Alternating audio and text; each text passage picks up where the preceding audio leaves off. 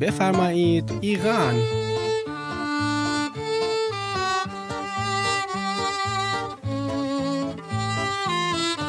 Salam Salam und herzlich willkommen. Mein Name ist Nima Manshadi. Ich lebe in Berlin, bin im Iran aufgewachsen. In Teheran habe ich Deutsch studiert und bin später für mein Masterstudium nach Deutschland gekommen. In den letzten Jahren vor der Pandemie habe ich mit großer Begeisterung Reisen nach Iran veranstaltet und gerne den Reisenden mein Land gezeigt bzw. aus meiner Perspektive erklärt. Jetzt möchte ich mit meinem Podcast dich auf eine Reise nach Iran mitnehmen. In jeder Folge lade ich mir einen Gast ein, um bei einem Glas Schwarztee in die iranische Kultur einzutauchen. Wir sprechen über das Land und die Leute und wir werden die versteckten, unbekannten Seiten des Irans abseits der klassischen Route kennenlernen. Wenn du keine Iran-Erfahrungen hast, das ist kein Problem. In diesem Podcast werden wir viel über Iran erfahren. Hol dir einfach einen Tee und sei auf dieser Reise dabei. Ich freue mich, dass du dabei bist und bin gespannt auf dein Feedback nach dieser Reise. Wer schon mal im Iran war, weiß es, dass die so vielen spannenden Eindrücke auch nach der Reise einen begleiten. Um offen zu sein, hat Iran in den Medien hier meistens ein negatives Bild und ist ständig mit Stichwörtern wie Terror und Atomabkommen verbunden. Aber ist das so, wie man das aus Medien kennt? Das Ziel ist nicht ein romantisiertes Bild vom Iran zu zeigen, sondern die Themen über Iran, wie ich es kenne, aus meiner Perspektive und der von meinen Gästen zu erklären. Jetzt habe ich viel geredet. Ich habe auch einen Gast hier, möchte gar nicht unhöflich sein. Hartmut Niemann ist mein erster Gast. Er hat den Iran-Reiseführer mit dem Verlag Reise Know-how geschrieben und er ist der Reiseveranstalter vom Orient Express und den Iran-Reisen für die Taz. In dieser Folge möchte ich mit ihm ein paar grundlegende Sachen über Iran vertiefen und auf die Frage eingehen, warum man überhaupt nach Iran reisen sollte. Hallo Hartmut, schön, dass du da bist. Ja, hallo. Äh, schön, äh, dass ich die Gelegenheit habe. Ich habe lange überlegt, was wir als Reiseveranstalter in der Pandemie machen können. Dann kam ich zu dieser Idee, einen Podcast zu machen. Ich dachte, ich frage dich einfach und äh, wenn du Zeit und Lust hast, dann mache ich die erste Folge mit dir. Ja, gute Idee. Hoffentlich führt das nicht dazu, dass du nie wieder einen Podcast machen willst. nee, das glaube ich nicht. Das ist doch ein super Einstieg dafür. Äh, aber lass uns auch ähm, das Wort erklären, also wie, was wir damit meinen. Befarmaid, Iran. Was bedeutet Befarmaid? Tja, was bedeutet Befarmaid? Äh, das kommt eigentlich vom Verb farmudan. Also das ist sowas wie äh, ein, ein, höheres Wort für sagen. Auf Deutsch ist das so nicht mehr gebräuchlich. Ähm, in, in, man könnte das als, äh, früher hat man mal gesagt, geruhen Sie das und das und das zu tun. Ähm, äh, wir kennen das, wenn jemand so in alten historischen Büchern mal blättert, dann wird er mitunter im Zusammenhang äh, mit Militärgeschichte auf den Begriff Ferman stoßen. Oder Farman. Ein genau. Ferman ist eine, eine Anordnung, ein Farman. Befehlgeber. Genau, ein, ein Farmandar ist ein, ein Befehlshaber, also ein militärischer Befehlshaber, der etwas anordnen kann und so weiter. Aber in einer alltäglichen Sprache bedeutet das also auch, wenn jemand zum Beispiel in Iran einfach in den Laden kommt, genau. äh, im Bazar vor einem Stand steht äh, und äh, der, der, der, Besitzer äh, will einen ansprechen. Dann sagt er als erstes Befarmaid. Also ein, Befarmaid, so bitteschön. Bitte sehr, könnte man es übersetzen. Mhm. Geruhen Sie, äh, geruhen Sie äh, zu sagen, was Sie möchten, sozusagen. Also das ist diese sehr förmliche ähm, iranische Sprache, die uns ein bisschen fremd ist, aber ich muss sagen, ich liebe das sehr. Sehr gut, das ist schön. Ja, bevor wir viel weiterkommen, äh, möchtest du zu deiner Vorstellung selbst etwas sagen? Ja, wenn ich darf, wenn ich soll. Gerne. Danke, ja. Also ich bin äh, sowas, was man vielleicht als Iran-Enthusiasten bezeichnen könnte. Und zwar schon, ich bin noch nicht mehr der Jüngste, ist schon seit ziemlich langer Zeit. Ähm, ich äh, bin zum ersten Mal selber, bin ich 79 nach Iran gereist. Das war direkt der Sommer nach der Revolution. Ähm, wie so oft, äh, wie so oft äh, waren das äh, Liebesdinge, die einen äh, verführt haben, als man noch junger Mensch war. Das heißt also, meine, ich habe mein, meine erste Frau, meine frühere Frau war äh, auch Iranerin, meine jetzige ist das ebenfalls. Wir hatten uns hier in Göttingen, wo ich lebe, kennengelernt und haben dann 78 geheiratet und wollten uns dann der Familie vorstellen. Und dann kam eben die Revolution dazwischen, 78. Oho. Und deswegen sind wir dann im Sommer 79 äh, das erste Mal in Iran gewesen, also ich jedenfalls. Ganz schon spannend, also Heirat und Re Revolution und dann kam Flitterwochen, oder äh, wie? Ja, so Und das im Iran. Flitterwochen wart ihr im Iran, ja, oder wie? Ja, ja, das ist wie Bombenstimmung in Bagdad. Also. ja, das ist auf jeden Fall sehr mutig gewesen. Ja, äh, kann man vielleicht so sagen. Andererseits, also ich bin eigentlich jemand, der, der äh, zwar auch rational versucht, jedenfalls zu arbeiten, äh, zu denken, äh, seine Tätigkeiten zu planen, aber bei mir muss auch äh, das Herz eine Rolle spielen. Also ich muss das auch wirklich wollen. Äh, und dann mache ich auch Dinge, wenn ich sie wirklich will, äh, dann mache ich auch Dinge, die andere vielleicht nicht machen würden. Also ich muss dazu sagen, ich hatte schon mal, also meine erste Begegnung mit dem Orient war eigentlich gar nicht Iran, sondern ich war 75, war ich im Libanon gewesen. Aha. Das sind äh, ganz neue Geschichten, die ich jetzt höre. Also kann, kann ich jetzt auch nicht äh, ausweiten, das würde ja den Rahmen sprengen, aber jedenfalls äh, haben wir 75 zum ersten Mal im Frühjahr den Libanon besucht äh, und äh, sind damals äh, mitten im Bürgerkrieg reingeraten. Ähm, das war schon mal sehr aufregend, aber das hat bei mir nicht etwa äh, den Wunsch, äh, den Orient zu bereisen, irgendwie äh, ja, äh, verdrängt oder so, sondern ganz im Gegenteil, vielleicht nur noch angefacht. Aber es hat sich dann eben so entwickelt, wie gesagt, die Liebe spielte eine Rolle, dass ich mich in eine Iranerin verguckt habe. Und äh, ja, das hat dann alles weitere sozusagen bestimmt, äh, was ich zu der Zeit noch gar nicht geahnt habe.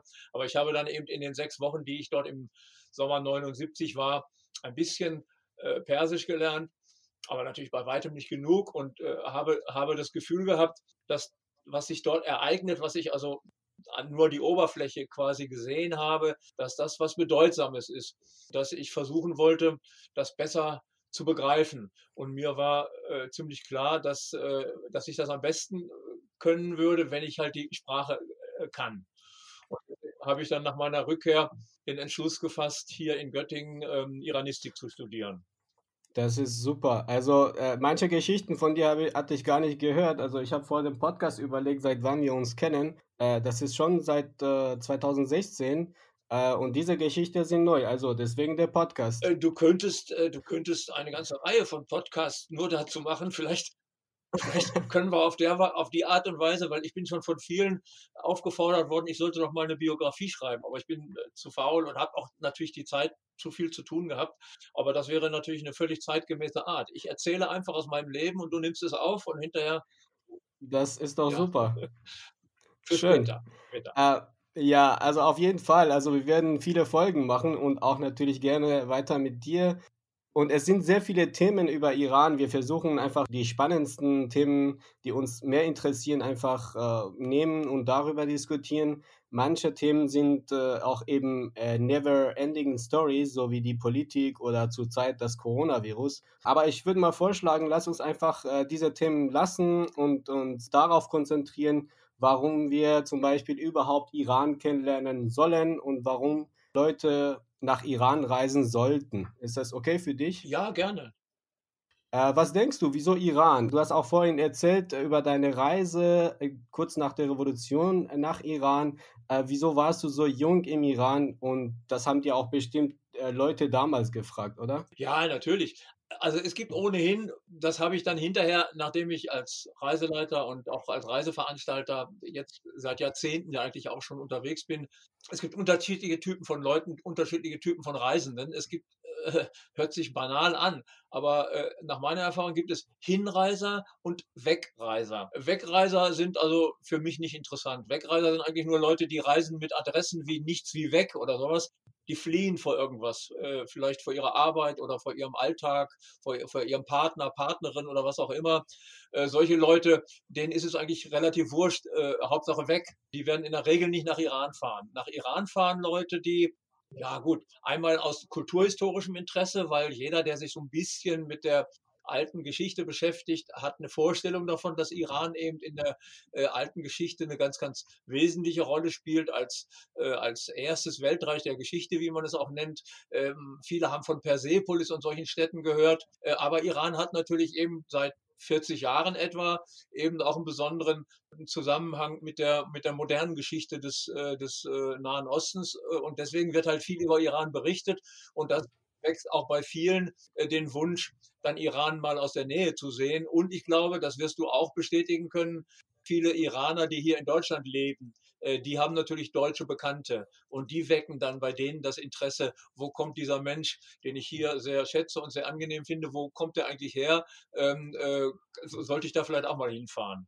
Auf jeden Fall. Also da, ich bin auch einer derjenigen, der gerne einfach über sein Land erzählt, über seine Kultur und gerne einfach äh, das äh, den anderen irgendwie vorstellen, präsentieren äh, würde. Nur ein Gedanke noch, weil ich glaube, und das habe ich auch festgestellt, dass ähm, gut, das hat jetzt mit, mit der ganzen, äh, mit den ganzen Entwicklung der letzten Jahre und so zu tun, äh, wie wir auch informiert werden und, und, und. Ich glaube, bemerkt zu haben, dass je mehr, und das, das, da sind wir uns ja darüber einig, Iran hat in der, in, der, in der offiziellen Presse oder das, was man bei uns Leitmedien nennt, hat Iran ja einen relativ schlechten Ruf. Ja. Äh, warum das ist, können wir hier jetzt erläutern. Aber ich habe das Gefühl, dass doch relativ viele Menschen aber dazu kommen wir noch. Aber also dazu kommen wir noch okay. ausführlich. Aber vielleicht äh, sollen wir auch ein bisschen chronologisch weitergehen mit der Geschichte. Äh, wenn du sagst, äh, du warst jung und du hast eine junge Studentin kennengelernt und du hast auch bestimmt diese Bewegungen in Deutschland mitgekriegt. Also das ist auch der Zufall, dass wir jetzt in Bahman Moh sind. Das ist der elfte Monat des äh, persischen Kalender, äh, Februar. Ähm, und äh, die Revolution ist auch im Monat Bahman passiert, im, also vor 42 Jahren. Äh, da hast du bestimmt das auch intensiv mitbekommen. Möchtest du dazu was äh, sagen? Ja, ohne, ohne mich da vielleicht zu verlieren, aber das war, eine, das war eine sehr spannende Zeit. Also ich bin selber Jahrgang 52, das heißt also 1967, als der äh, frühere Schah von Iran, als der seinen berühmten Deutschlandbesuch gemacht hat, da war ich 15, ähm, da war ich schon so ein bisschen, äh, ja, so, so, so, ein bisschen in dieser äh, doch äh, revolutionären Bewegung damals drin. Das heißt also, ich war links und hoffnungsvoll und so und habe das also intensiv verfolgt. Ich kann mich genau erinnern, ähm, äh, das erste Buch, das erste Taschenbuch von Rowold, was ich mir gekauft habe, das war das von Bahman Nidomand über das Pahlavi-Regime zum Beispiel. Genau, Bahman Nijuman. Das war hm, kurz vor der Revolution. Nee, nee, das Buch war schon von 1967, weil damals wusste ja auch in den studentischen Kreisen, wusste niemand was über Iran. Und äh, Bahman Nidoman hat sozusagen den ersten Abriss der moderneren Geschichte Irans äh, zusammengefasst in so einem Taschenbuch. Äh, und das war quasi für uns äh, das tägliche Brot, äh, was, wir, was wir genossen haben, um zu, zu gucken, äh, äh, wie wir uns da einbringen können. Ähm, und äh, ja, also seitdem, seitdem, äh, das war auch der Grund, warum ich hier in Göttingen äh, sehr früh eigentlich mit iranischen Studentinnen und Studenten äh, ähm, ja, äh, zusammen getroffen bin, zusammen gearbeitet haben, wir zusammen gekocht haben und so weiter. Also da hat, da hat mein Interesse an der iranischen Kultur sozusagen auch schon angefangen. Alles andere war dann ein Ergebnis davon. Ja, und der Besuch von äh, Shah äh, in, in Berlin war das äh, 67, glaube ich. Ne? Das war 67. Äh, von seinem berühmten äh, Besuch äh, von der Deutschen Oper haben wir auch äh, gehört und gelesen. Äh, da, das befindet sich hier übrigens in meiner Umgebung in Berlin. damals, damals waren die Demos sehr massiv ne? und die wurden auch massiv auch unterdrückt. Und einer wurde sogar von der Polizei erschossen, ein deutscher Student, Benno Ohnesorg. Ne? Genau genauso wie du eben den äh, Bistodor Bahman, also den 22. Bahman, als äh, jetzt vorgestern als, als Jahrestag der iranischen Revolution genannt hast, ist für die deutsche äh, Studentenbewegung und für die deutsche jüngere Geschichte der 2. Juni 67 auch ein ganz wichtiges Datum. Eben der Tag, an dem vor der Deutschen Oper im Zusammenhang an diese gewaltsamen äh, Auseinandersetzungen, wo die Polizei und vor allen Dingen aber auch die gefürchteten Prügelperser äh, äh eine Rolle gespielt haben. Also quasi. Also Prügelperser und dann Jubelperser oder wie? Ja, die, die waren beides. Die sollten sowohl weil natürlich die Opposition die Opposition dort zahlreich vertreten war, sollten die sozusagen sein, seiner Hoheit zujubeln, damit auch ein paar äh, Unterstützer sozusagen auftauchten. Das waren aber gleichzeitig auch viele Leute vom iranischen Geheimdienst darunter, die hatten dann in ihren, äh, in ihren Anzügen äh, versteckt äh, lange, lange, also so wie wir heute Baseballschläger benutzen würden, die haben sie dann rausgeholt und haben dann die Protestierenden, ähm, also die Opposition quasi zusammengeprügelt unter dem Augen und mit dem Schutz der deutschen Polizei. Also das hatte alles natürlich Folgen sowohl für den Schah als auch für die, für die deutsche Polizei und überhaupt für den Bürgermeister in Berlin. Äh, das war ein Wendepunkt in der studentischen Bewegung damals. Ne? Aber äh, lass uns bei den Themen bleiben. Wir, du hast äh, gesagt, Schah von Persien. Also was ist Persien? Was ist Iran? ja, das ist äh, auch wiederum ein weites Feld. Ähm, Persien ist eigentlich der Begriff äh, für dieses Land, sag ich mal, äh, der jahrhundertelang in Europa gebräuchlich war. Äh, zurückgeführt sozusagen auf die griechische Überlieferung, weil die Griechen, die alten Griechen waren ja mit die frühesten Europäer, die damals mit dieser Weltgegend Kontakt hatten. Die frühesten Aufzeichnungen in europäischen Sprachen, die wir besitzen, von Herodot zum Beispiel, die, die über Iran handeln, die haben quasi den Ursprung der, des Achämenidischen Reichs, die heutige Provinz Fars, früher Pars gehießen. Die haben die Griechen Persis genannt, also dieses Gebiet rund um Shiraz sozusagen. Und aus diesem Persis hat sich dann im Englischen Persia und im Deutschen Persien als Name für das Land entwickelt. Ähm, die Iraner äh, also wir wissen zumindest aus der sassanidischen Geschichte, also schon aus dem vor etwa 2000 Jahren, wissen wir, dass die Iraner selber ihr Land äh, Iran Shah genannt haben, also das Gebiet der Arier, Arierland. Äh, Perser ist eigentlich, äh, das gründet sich auf einen Landschaftsnamen. Ne? Also äh, das, äh, das würde man, also Perser ist sowas wie ein Harzer. Ne? Der Harz ist hier das Gebirge bei uns in der Nähe oder das Mittelgebirge und jemand, der daherkommt, ist ein Harzer. Und äh, Perser ist eigentlich jemand, der aus, aus Pars kommt, aus Fars. Ja, aber eben auch die Leute, die jetzt Persisch sprechen, die sind aus der Ethnie, wenn man so sagen dürfte, also Persisch sprechende Leute. Also das zum Beispiel, ich bin ein Iraner, aber auch ein Perser, weil ich halt Persisch als Muttersprache habe, oder? Ja, so gesehen könnte man natürlich auch sagen, ein Tajik ist auch Iraner, weil der ja auch äh, Persisch als Muttersprache hat, also Farsi, eine Form des Farsi. Oder, oder ein Afghane, wenn er aus Nordafghanistan kommt und Dari spricht, dann wäre er auch, also das eine ist der Begriff, äh, ähm, der zurückgeht auf die auf die Sprachfamilie, auf die indoeuropäische, indoarische Sprachfamilie, wie man früher gesagt hat, wo, wo, wo, die, wo das Persische oder wo, das, wo die iranischen Sprachen, muss man auch wiederum sagen, ein Teil davon sind. Und das Neupersische ist halt Farsi.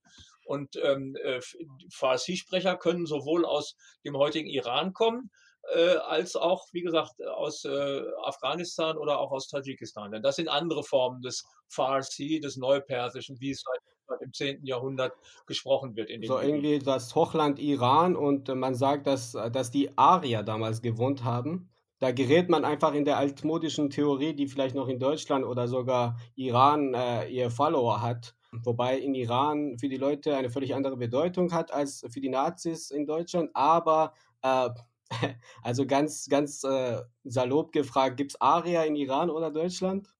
Ähm, ja, das ist interessant. Also äh, äh, das ist mal wieder ein typisches Beispiel dafür, wie, wie zwei Menschen quasi das gleiche Wort gebrauchen, aber eine völlig, eine völlig andere Vorstellung damit verbinden. Ähm, noch interessanter wäre, wenn die beiden äh, sich vor 200 Jahren unterhalten hätten, dann hätten sie überhaupt nicht verstanden, weil vor 200 Jahren gab es weder in Europa den Begriff Arier äh, noch bei den Iranern. Ähm, äh, das, äh, also äh, das, was hier dann in Europa als Aria aufgegriffen wurde, das stammt eigentlich von einem französischen ähm, Orientalisten aus dem 19. Jahrhundert. ich hatte mal, es gibt von Mo Assumang einen sehr schönen Film darüber, über die Aria, vor zehn Jahren etwa gedreht. Der lief auch im, im Fernsehen. Das stimmt, das ist eine gute Anmerkung. Denn, denn Mo Asumang ist etwa, äh, äh, deswegen bin ich mit ihr dann in Kontakt gekommen, die ist extra nach Iran geflogen, um auch ein bisschen äh, dort vor Ort sich umzugucken und hat dort in, in Abiyaneh sich mit Iranern äh, unterhalten darüber, die dann natürlich auch äh, gesagt haben, wie sie Ariatum verstehen. Aber äh, am Ende, und deswegen ist diese Sequenz auch so schön, kam eigentlich raus, dass einer gesagt hat, ja, also Aria für mich ist eigentlich ein, ein Mensch, der versucht zu leben, indem er die alten Prinzipien der Zarathustra befolgt, gutes Denken, gutes Reden und gutes Handeln. Darauf, darauf können wir uns einigen. Wenn das jeder macht, können ruhig alle Arier sein. Dann hätten wir auf jeden Fall eine viel schönere Welt. Ja, das ist wohl wahr. Also, ich habe die Doku gesehen und ich werde auch hier das verlinken. Es ist gut, dass du sagst, äh, das ist nochmal zusätzliche Information für unsere Zuhörerinnen und Zuhörer, äh, damit sie auch ein bisschen mehr Input haben vom Iran. Aber Iran äh, verwenden auch manche Leute mit oder ohne Artikel, ne? So noch dann ein anderes Thema. Ja, ja, ja. Ähm, also äh, fällt mir jetzt gerade ein, weil jetzt gerade heute, wo wir das aufnehmen, läuft ja in Arte, gibt es aber auch in der Mediathek, deswegen kann man das später auch noch sehen, äh, gibt es äh, äh drei Dokumentationen über Iran, äh, der Iran von oben. Das ist natürlich leider falsch, weil Iran, Iran hat offiziell keinen Artikel.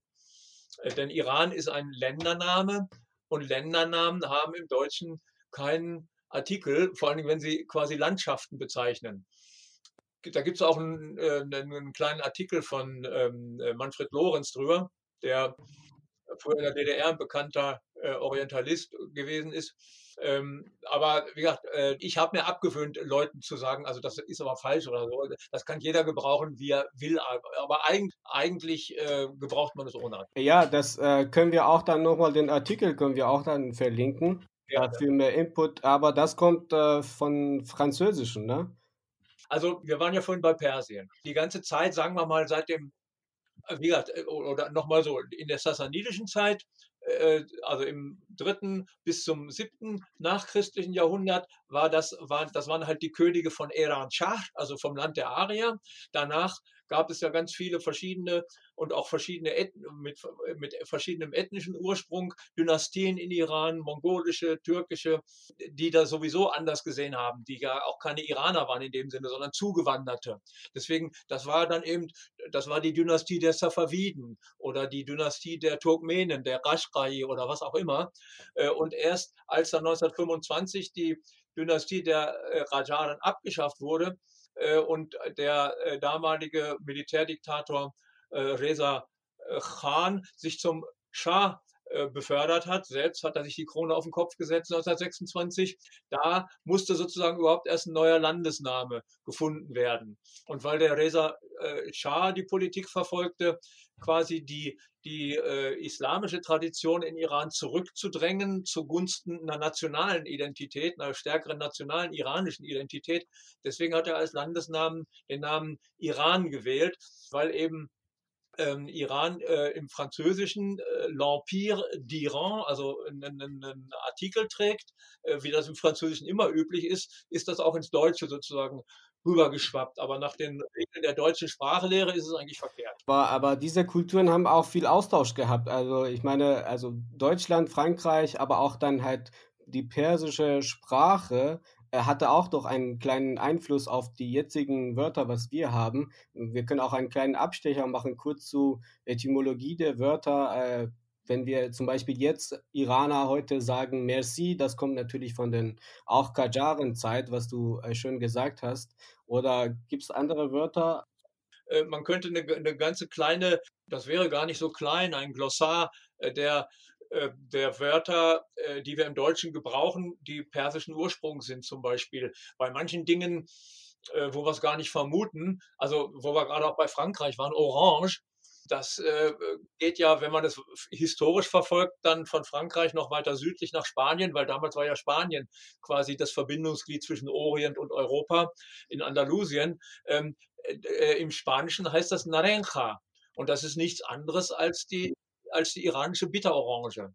Orange. Genau, das kommt vom Persischen. Ich bin so stolz, dass du das gesagt hast. Es ist äh, absolut mein Lieblingsobst und äh, das Wort ist auch sehr schön. Du und diese Bitterorange von Shiraz, das Verrückte in dem Zusammenhang ist, dass also, ähm, wie gesagt, wir bezeichnen das, was Sie als Orange bezeichnen, was eigentlich der chinesische Apfel ist, ähm, äh, die Apfelsine, ähm, das ist eine andere Frucht als die Bitterorange. Aber wir, wir bezeichnen den chinesischen Apfel mit dem Begriff der persischen Bitterorange. Währenddem, das weißt du jetzt selber besser, was heißt auf Persisch äh, Apfelsine? Portugal? Ja, eben, Portugal. Was, was eigentlich Portugal heißt. Warum? Weil, weil die Iraner den chinesischen Apfel gar nicht gekannt haben. In Iran kannte man nur die Bitterorange, Naranj. Und äh, äh, dadurch, dass die Portugiesen das mitgebracht haben, ist der Name des chinesischen Apfels sozusagen auf sie übergegangen. Deswegen heißt, äh, heißt Apfelsine sowohl in Iran als auch in allen arabischen Ländern, also in den arabischen Ländern heißt es natürlich Bortoral, weil die Armen kein P haben. Genau. Aber auch ein Palästinenser sagt Bortoral. Ja, also du bekommst auf jeden Fall, also wenn ich, äh, wenn ich halt so in der Schule wäre, da hätte, hättest du auf jeden Fall ein Sat Aufwarin bekommen. Äh, das hatte ich damals in der Schule, das war ganz cool. Also du kennst das, äh, das Konzept von Aufwarin und Sat Aufwarin? Ja, ja, also Aufwarin sagt man zum Beispiel, wenn man, also wenn meine, wenn meine Enkelkinder, wenn die was ganz Tolles gemacht haben, Bravo oder, oder, oder Genau, genau. Also wunderbar, ne? So ganz toll gemacht. Also ich würde das halt in, in den Podcast einbringen, wenn du da, da damit einverstanden bist. Da können wir einfach äh, jedem Gast einen Start of Farin geben, wenn er einfach eine ganz coole, äh, coole Sache erzählt. Finde ich eine gute Idee. Ja, dann bekommst du den ersten Start of Farin. Das ist doch cool, oder? Dankeschön, Dankeschön. Okay, jetzt muss ich auch mir Mühe geben, meinen Start of Farin von dir zu bekommen, wahrscheinlich. Ja, also wo wir von der französischen äh, Sprache erzählt haben und überhaupt der Einfluss der Sprachen auf die Kulturen gegenseitig. Da, also wir Perser haben auch einen enormen Einfluss von der französischen Sprache bekommen. Also das war so Mitte des 19. Jahrhund äh, Jahrhunderts aus äh, Frankreich kamen halt äh, Ärzte, Archäologen und die waren einfach in dem Hof von Perserkönige und überhaupt die Perserkönige haben auch Europa äh, durch Frankreich und durch die französische Sprache kennengelernt. Unter anderem also der Muzaffar al-Din Shah oder Nasser al-Din Shah, die einfach äh, selber auch zum Teil Französisch gelernt hatten und, äh, und Französisch war auch ein, äh, ja, könnte man sagen, dass das auch zum Teil unterrichtet wurde bei den Hofleuten. Und wir haben auch überwiegend äh, französische Quellen gehabt, auch bei den ersten Universität äh, im Iran, Darul Funun von Amir Kabir. Äh, dadurch sind halt viele französische Wörter in die persische Sprache gereist, wenn man so sagen könnte. Zum Beispiel so, äh, wir sagen beispielsweise Merci heute, aber wir verwenden auch viele andere Wörter im Persischen, sowie äh, le camion, le sac, äh, ascenseur, abat-jour, cheminée und so weiter und so fort. Vor allem in der Wissenschaft oder in Medizin, Bandage, Sorange, Ambulance äh, und auch unser Rechtssystem war das äh, zum Teil aus Belgien und aus Frankreich, oder? Ja, ja, und auch die, äh, zum Beispiel die Ländernamen. Die Ländernamen sind ja, äh, die in Iran gebraucht werden, äh, sind alle französischen Ursprung. Also Autriche sagt man zum Beispiel. Genau. Alman. Ähm, oder Suisse, genau. Belgien. Ja, ja. Das war meine Bemühung, äh, ob ich ein Salafarim von dir bekomme. Äh, ja, also zumindest, zumindest Panjata. Panjata, weil, okay. weil die, die andere. Also die Hälfte nur. Ja, weil die andere Hälfte ist ja die, Französisch war ja nicht nur in Iran sozusagen damals die Kultursprache, das war sogar in Deutschland. Also in der, in der, in der Zeit von Friedrich dem Großen und dann auch im 19. Jahrhundert, die gebildeten Kreise sprachen äh, oft Französisch oder, oder haben zumindest Begriffe in Französisch. Das, das war also sozusagen jetzt nicht eine Entwicklung, äh, die nur von Frankreich nach Iran sich erstreckte, sondern der französische Kultureinfluss war insgesamt groß und hat sich, hat sich eben auch auf Iran äh, ausgewirkt. Aber damals hatte auch Frankreich wirklich enormen Einfluss auf die ganze, also ganze vielleicht nicht, aber zum großen Teil der Welt, ne? Also auch in Nordafrika und so weiter. Ja, das ist immer, also wenn man sich zum Beispiel, das kann man ja ganz genau, wenn du dir jetzt zum Beispiel äh, den Bereich, sagen wir mal, Kfz-Technik anguckst oder sowas, da gibt es nur englische Begriffe, da gibt es keine französischen, weil das kam erst in einer etwas späteren Zeit, in den äh, 30er, 40er Jahren des 20. Jahrhunderts. Also Exhaust versteht jeder, ähm, aber einen französischen Begriff dafür würde man nicht kennen. So ist das eben abhängig von bestimmten kulturellen äh, ja, Strömungen, die mal so und mal so sind. Äh, ja, also wir äh, sprechen jetzt vom Europa und Iran und äh, natürlich unser, äh, unser Bereich ist auch, dass wir quasi deutsche, deutschsprachige und europäische Reisende in den, also nach Iran mitnehmen.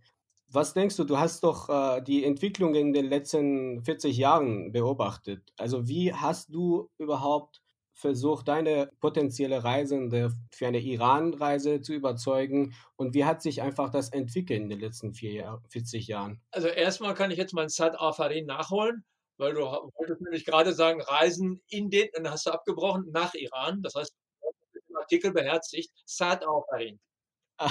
danke, danke.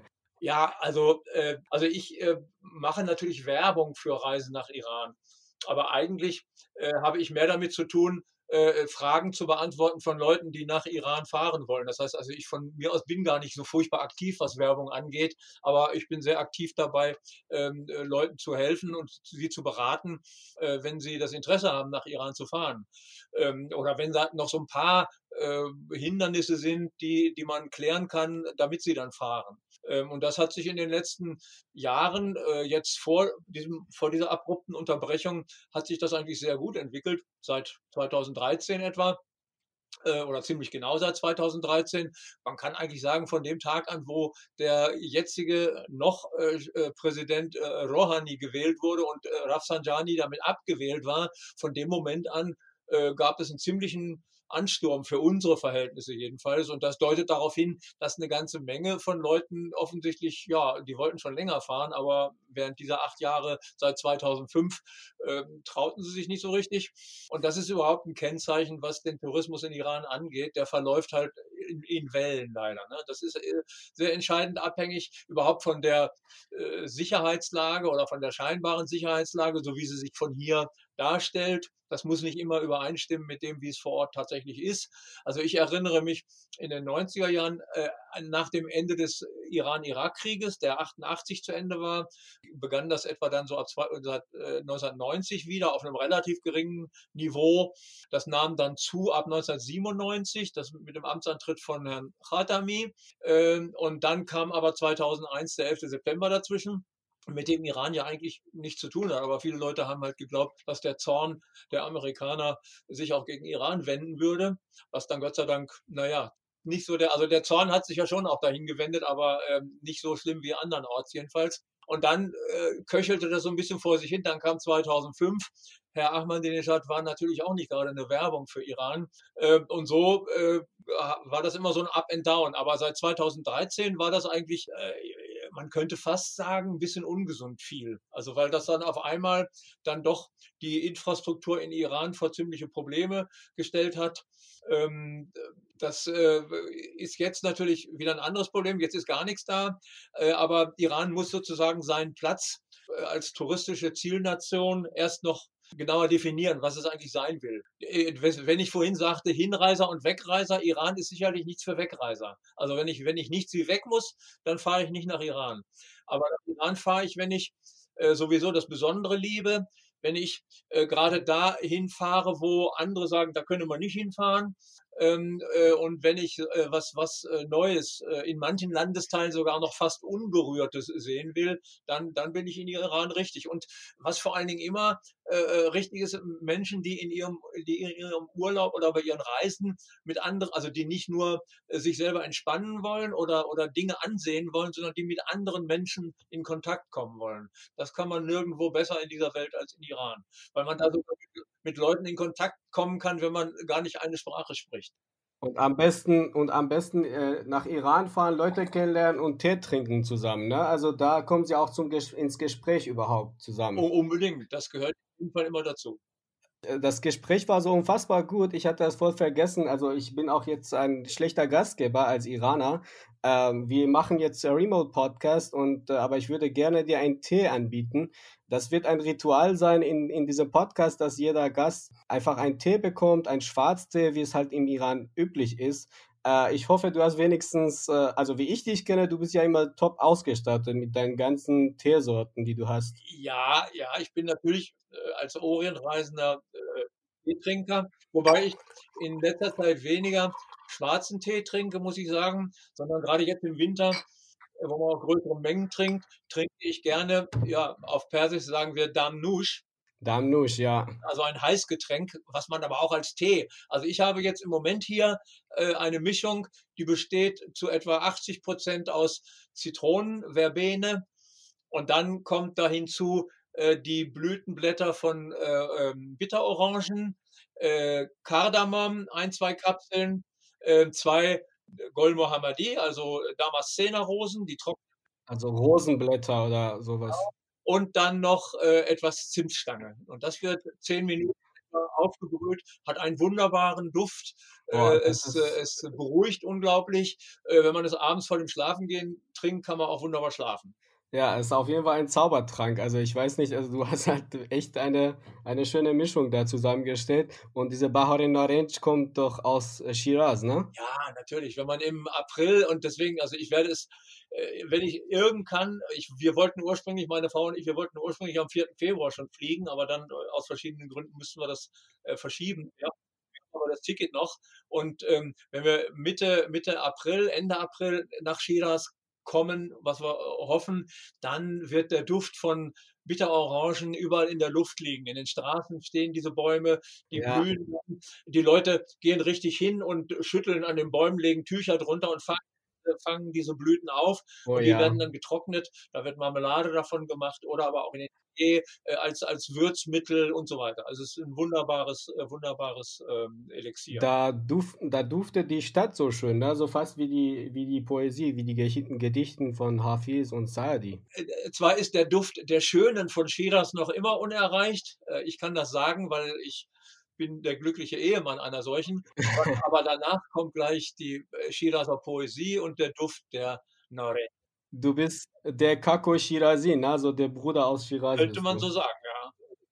Also Kako ist halt, äh, bedeutet wörtlich Bruder, ja. das sagt man in Shiraz. Ja. Und, und wo wir beim Tee trinken und Kako sind, äh, du kennst doch die Redensart, äh, dass man im Persischen sagt, äh, Chai nachorde pesachole nasho, ja, Chai nachorde pesachole shode, so, so, das heißt, solange man keinen Tee zusammen getrunken hat, dann dann ist man auch kein Cousins. Da, wir haben auf jeden Fall Tee zusammen getrunken. Ja, ja, ja, reichlich. Äh, es ist so interessant, auch die Kulturen und die Sprachen. Ich hatte, ich muss da hier ein, eine Anekdote erzählen von Berliner U-Bahn. Also eine weniger schöne, aber trotzdem, das war sehr lehrreich für mich. Ähm, also ungefähr vor zwei Jahren war ich in der Berliner U-Bahn. Da waren so zwei Assi-Jungs, die geraucht haben in der U-Bahn. Äh, am Kotti war das. Äh, und da hat eine Frau zu dem einen gesagt, so, ey, äh, kannst du da draußen rauchen? Und äh, der Junge meinte so, äh, wir haben doch kein Bierchen zusammen getrunken, du kannst doch mir nicht sagen, Icke und Micke und so. Und da, und da war halt der, ein Aha-Moment für mich. Ich dachte, okay, also ne, gibt es auch im Deutschen sowas. Solange man kein Bierchen zusammen getrunken hat, dann äh, ist man auch nicht so. Ja, das gibt es in verschiedenen. Äh, äh, Deutschland ist ja, was das angeht, auch durchaus vielseitig. Also bei uns würde man zum Beispiel sagen, äh, wir haben noch nicht aus einem Trog gefressen. Ah, okay, das wusste ich auch nicht. Das muss ich mir merken. Ja, ja. Wir haben auch äh, bestimmt zusammen Tee getrunken im Iran, so mehrere Male auf, auf der Reiseroute, wo ich jetzt denke, Bahman Mo ist einfach äh, Winter, Februar waren wir vor vier Jahren, so ungefähr in diesen Tagen in, auf der Südreise von dir. Ja, ja, ich erinnere mich gerne. Ich habe gerade diese, diese Dokumentation, die auf Arte kommt, äh, äh, gesehen. Und da waren einige Orte, äh, wo auch wir waren, die wurden da gezeigt. Interessanterweise, unser Freund Humann hat neulich ein, ein Foto gepostet, wo, wo wir auch mit drauf sind. Ja, ich sehe das. Also es ist halt auch so trostlos in der Zeit von Pandemie, da kann man einfach nur sein Fotoalbum einfach ein bisschen anschauen und äh, an die schönen äh, Reisen denken, die man zusammen gemacht hat. Aber äh, gut, andererseits, ich muss sagen, äh, nach, einer, nach, einer, nach einem kurzen Moment oder nach ein paar Wochen äh, des, der Überraschung im, im, im Frühjahr letzten Jahres, ähm, habe ich dann danach eigentlich äh, drei, vier Monate lang sehr intensiven Verkehr mit meinen iranischen Freunden und Kollegen gehabt. Ähm, worüber? Über, über Instagram. Also das ist mittlerweile in Iran sehr üblich, dass man Instagram-Konferenzen zum Beispiel macht. Ne? Diese ja, Live-Dinger. Genau. Diese Live-Gespräche. Ja, ja, also ich habe mit, äh, mit äh, meinen Freunden in Esfak, in der, in der, in der Kavir, mit den Freunden in Birjand, ähm, dann hat sich das ein bisschen rumgesprochen. Dann hat Bekannter von der Mirase Fahangi aus Shushtar angerufen. Also ich hatte bestimmt äh, innerhalb von drei, vier Wochen nacheinander zehn Termine, wo dann immer so zwischen 20, 30, 40 Leuten äh, dann auch zugeschaltet waren. So konnte man in Kontakt bleiben. Also da, äh, da erzählt doch einfach so ein bisschen auch von unseren Reisen, oder? So wo, wo jetzt äh, so beim Thema sind. Weißt du was, Hartmut? Wir können äh, auch von den Jashne Sadeh erzählen, auch wenn diese Folge ein bisschen länger wird. Aber das ist doch hochspannend, einfach dieses Thema. Also am 10. Bahman äh, ist diese Jashne Sadeh, Sadeh Fest äh, gewesen. Und da musste ich auf jeden Fall stark auf diese äh, Zeit zurückblicken. Äh, was ist Jashne Sadeh oder Sadeh Fest? Ja, also erstmal müssen wir natürlich sagen, wir sind ja auch nicht irgendwelche Reiseveranstalter, sondern unser Ansatz war ja der, ähm, Iran ist in den Haupttouristenmonaten, die eben nur drei Monate lang sind, insgesamt teilweise völlig überlaufen. Äh, dadurch entgehen einem schöne Dinge, äh, weil man zu anderen Zeiten, weil zu anderen Zeiten kaum Reisen angeboten werden. Deswegen haben wir ein Programm entwickelt äh, auf den Spuren der Zarathustra. Äh, und das fand dann eben im Januar statt und das hatte als einen Schwerpunkt eben das Jashne Sadeh, das Hunderterfest äh, in, in Kerman. Das wird also überall da, wo Zarathustra sind, gefeiert. Äh, aber besonders groß ist es halt in Kerman. Das ist ein Fest sozusagen auf dem Höhepunkt des Winters wo nur noch 50 Tage und Nächte, also 100 dann insgesamt verbleiben bis zum Neujahr. Und da wird sozusagen schon mal vorgefeiert. Und dazu wird dann ein großer, also erstmal gibt es eine religiöse Zeremonie mit Gebeten und Ansprachen äh, und dann hinterher ziehen dann die Gläubigen, also die, die sammeln sich um einen großen, so wie bei uns das Osterfeuer, aber noch ein bisschen größer, Platz, wo dann überall äh, trockenes Holz aufgeschichtet worden ist. Dann ziehen die Priester mit, mit, mit einem Avesta, mit einem heiligen Buch der Zarathustra einige Male um diesen äh, äh, Holzstapel herum und äh, ähm, sprechen dabei Gebete aus. Äh, und dann äh, wird das Ganze hinterher von einem jungen Mann der Gemeinde entzündet. Genau. Das, äh, das war, ist auch so unvergesslich, weil es einmal eben eine ganz besondere, äh, gegen mir jedenfalls, so eine ganz besondere und erhabene Stimmung hatte. Und vor allen Dingen, weil, also dieser große Platz war abgesperrt mit, mit, also der war ummauert sozusagen, auch mit dem Zaun noch drauf. Da durften also nur die Zarathustrier, das waren Hunderte, die durften da rein. Und aber tausende Muslime haben drumherum gestanden und haben sich es Scheiben gewesen wäre, hätten sie sich die Nase platt gedrückt, um zu gucken und haben, die haben sozusagen mitgefeiert auf ihre Art. Ja, das ist, weil, weil das was äh, quasi altiranisches ist, ein altiranisches Fest und da würden auch schon auch jetzt, äh, jetzige Iraner, die eben keine Zoroastrier sind, auch gerne zuschauen ne? und sehen, wie das war. Ja, wie überhaupt. Also das kann ich, glaube ich, sagen, die letzten Jahre und Jahrzehnte sich das Interesse der, der äh, also von, von, von, äh, von Iranern, die meistens ja Muslime sind, am Zarathustrismus sich ganz speziell entwickelt hat. Also es ist auch auf, auf jeden Fall eine sehr interessante Geschichte. Also dazu mache ich äh, definitiv eine extra Podcast-Folge. Mhm. Äh, wir können auch noch äh, kurz auf unsere Reiseroute zurückblicken, wo wir halt in Yazd waren, in Mazra-e Kalantar, ne, da war Gohanbar, ne? Diese, diese, das war mehr eine, das war auch eine Zeremonie, aber mehr eine kleine, dörfliche, aber ich fand das sehr intim. Wir waren Teil der Familie, wenn man so will. Äh, wir haben frisches Brot gegessen, was da zu diesem Anlass gebacken wurde. Äh, wir haben äh, hinterher Geschenke bekommen, Früchte und, und Obst, die gesegnet worden waren und so. Das war, hat mir sehr gut gefallen. Das ist auch für mich auch wirklich als Iraner oder als Yazdi, der, derjenige, der aus Yazd kommt und sich äh, eh so ein bisschen halt äh, auskennt oder einfach äh, ne, so nicht unbekannt ist, es war auch für mich sehr besonders. Und auch dieses Dorf Cham, na, wo die, wo die zoroastrische Bewohner noch sind. Wir haben uns gedacht, nehmen wir mal einen echten Yazdi mit in seine Umgebung, die er selber der selber, der selber das noch nicht erlebt hat. Am besten. Genau. Und dann habe ich auch so getan, als ob ich das Ganze nicht erlebt äh, hätte. Und dann war ich so jedes Mal auch erstaunt. Und du hast dich gefreut. Ja, genau. äh, aber die Panja Afarin für die Bartov, Panja Sehr gut, genau. Wir haben auch diese Side Afarin jetzt geteilt, äh, damit es fair läuft. Ja. Äh, dann sind wir weiter runtergereist nach Mehman, Kerman, Shahdod, äh, die waren halt alle südliche Orte von Yaz, noch südlicher als Yaz. So, Yaz ist so ungefähr zentral. Und dann waren wir diese wunderschöne also wunderschön ist, ist wenig gesagt. Es ist einfach so umwerfend faszinierend, diese Kavirelut oder diese Kaluts, die ich mehrmals gesehen habe und jedes Mal einfach fasziniert bin davon. Und dann zu dieser Darreroge, ne? Darreroge. Das, das war auf dem Weg nach Schachdort, äh, was auch für mich, also das ist, äh, Iran ist wirklich äh, unglaublich, weil äh, das ist eine Naturschönheit, also so ein, aus, so ein ausgewachsener Canyon, der mehrere Kilometer äh, lang ist. Wenn man drin steht, ragen die Wände teilweise 100 Meter auf. Äh, das liegt etwa 15 Kilometer von der Hauptstraße Jazd nach Kerman entfernt. Ich war da also bestimmt äh, schon 100 Mal vorbeigefahren im Laufe der letzten 30 Jahre, hatte es aber selber nie gesehen und hatte dann erst kürzlich den Tipp gekriegt und dann sind wir da hingefahren. Mir gefällt, mir gefällt dein Zitat. Iran ist unglaublich. Das sagt Hartmut Niemann, der ein Iran-Kenner ist und seit über 40 Jahren im Iran ist und äh, Iran wie seine Westentasche, wenn man so sagen will. Ja, also ich, zu, zum Beispiel, ich habe ja auch einen Reiseführer geschrieben äh, und ich hatte äh, dann erst in der letzten Auflage 2017, da habe ich dann äh, Darerage mit eingearbeitet, weil ich das bis dahin auch nicht, nicht kannte. Ja, das war auch wirklich äh, faszinierend. Das war, das war unglaublich. Und dann sind wir auch weiter runter südlich gereist. Das war so Mitte Februar. Dann waren wir so Richtung Bandar Abbas.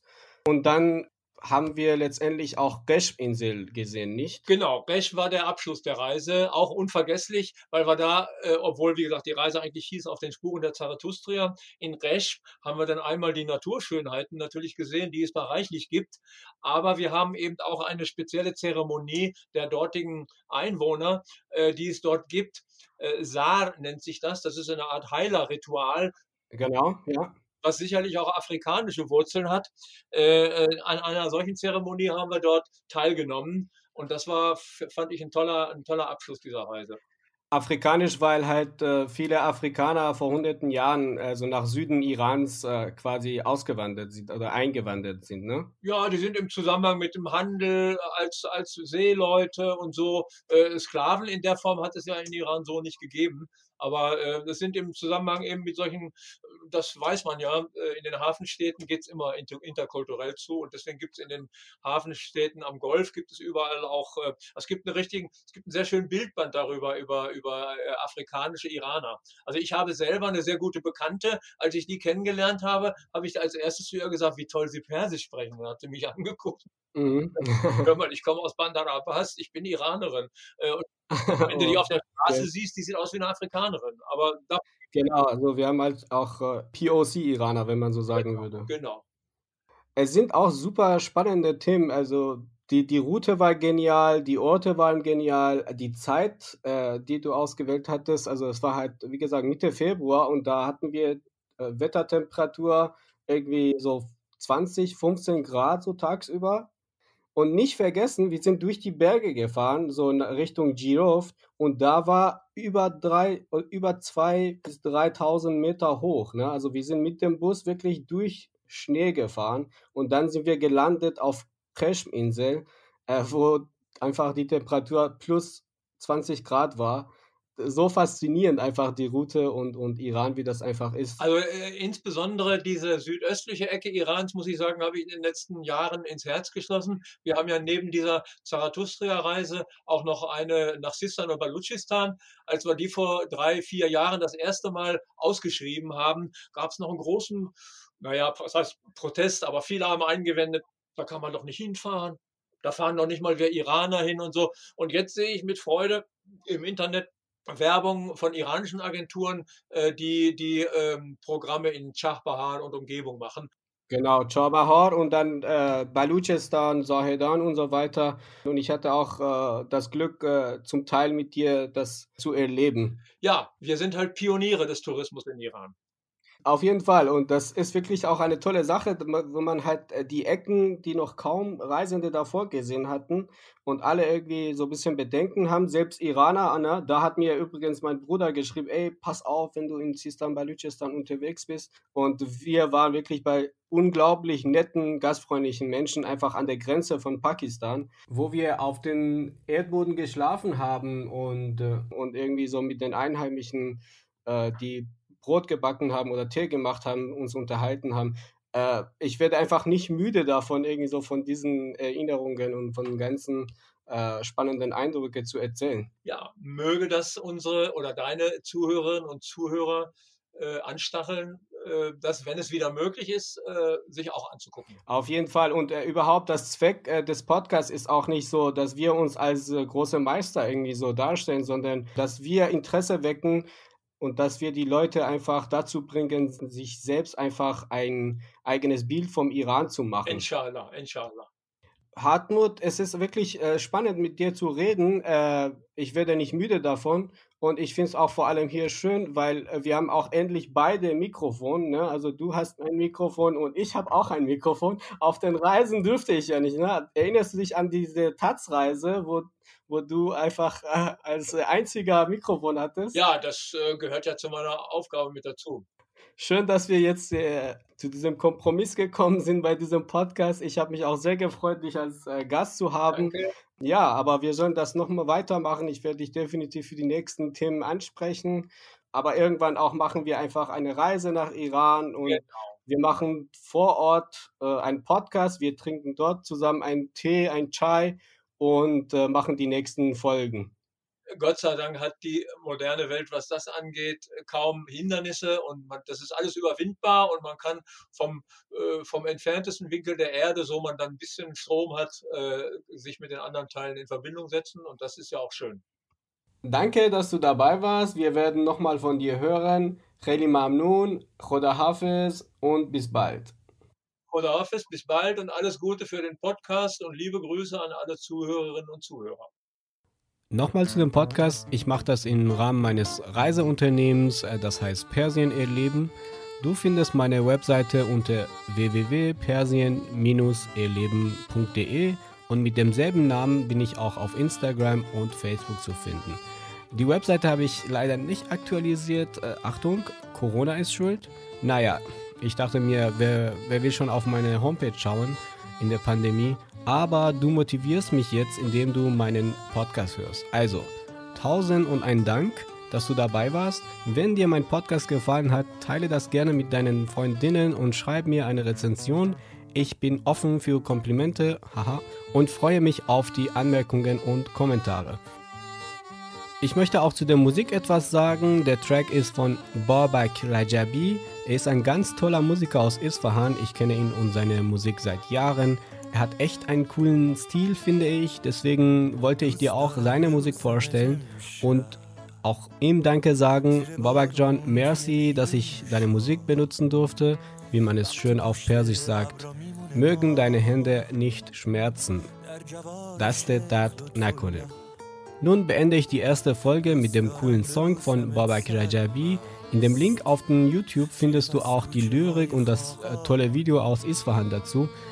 Es geht um die wunderschöne Isfahan und natürlich eine Liebesgeschichte, aber der Text ist auch wirklich schön. Und zu dem Podcast nochmal, die nächste Folge kommt in etwa drei Wochen, inshallah. Also sei gespannt und Khoda Hafiz.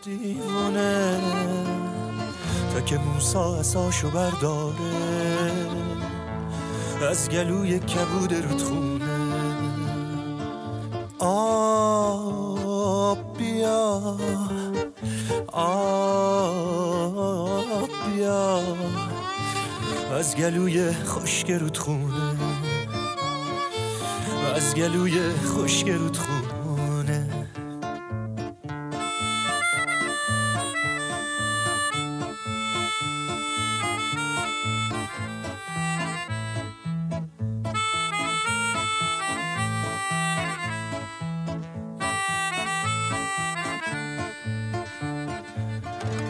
دارم ببوسمت مثل عکس ماه تو آب افتاده.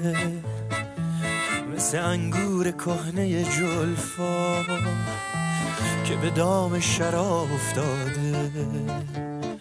آب بیا آب بیا. از گلوی خشک رودخونه از گلوی خشک رودخونه.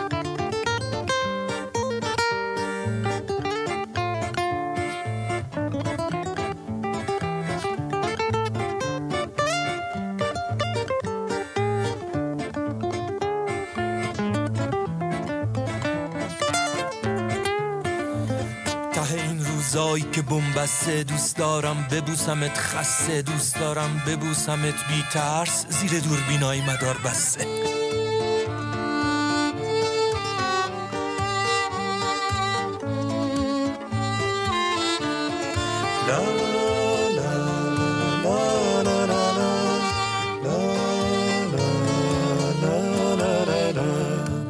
دوست دارم ببوسمت امشب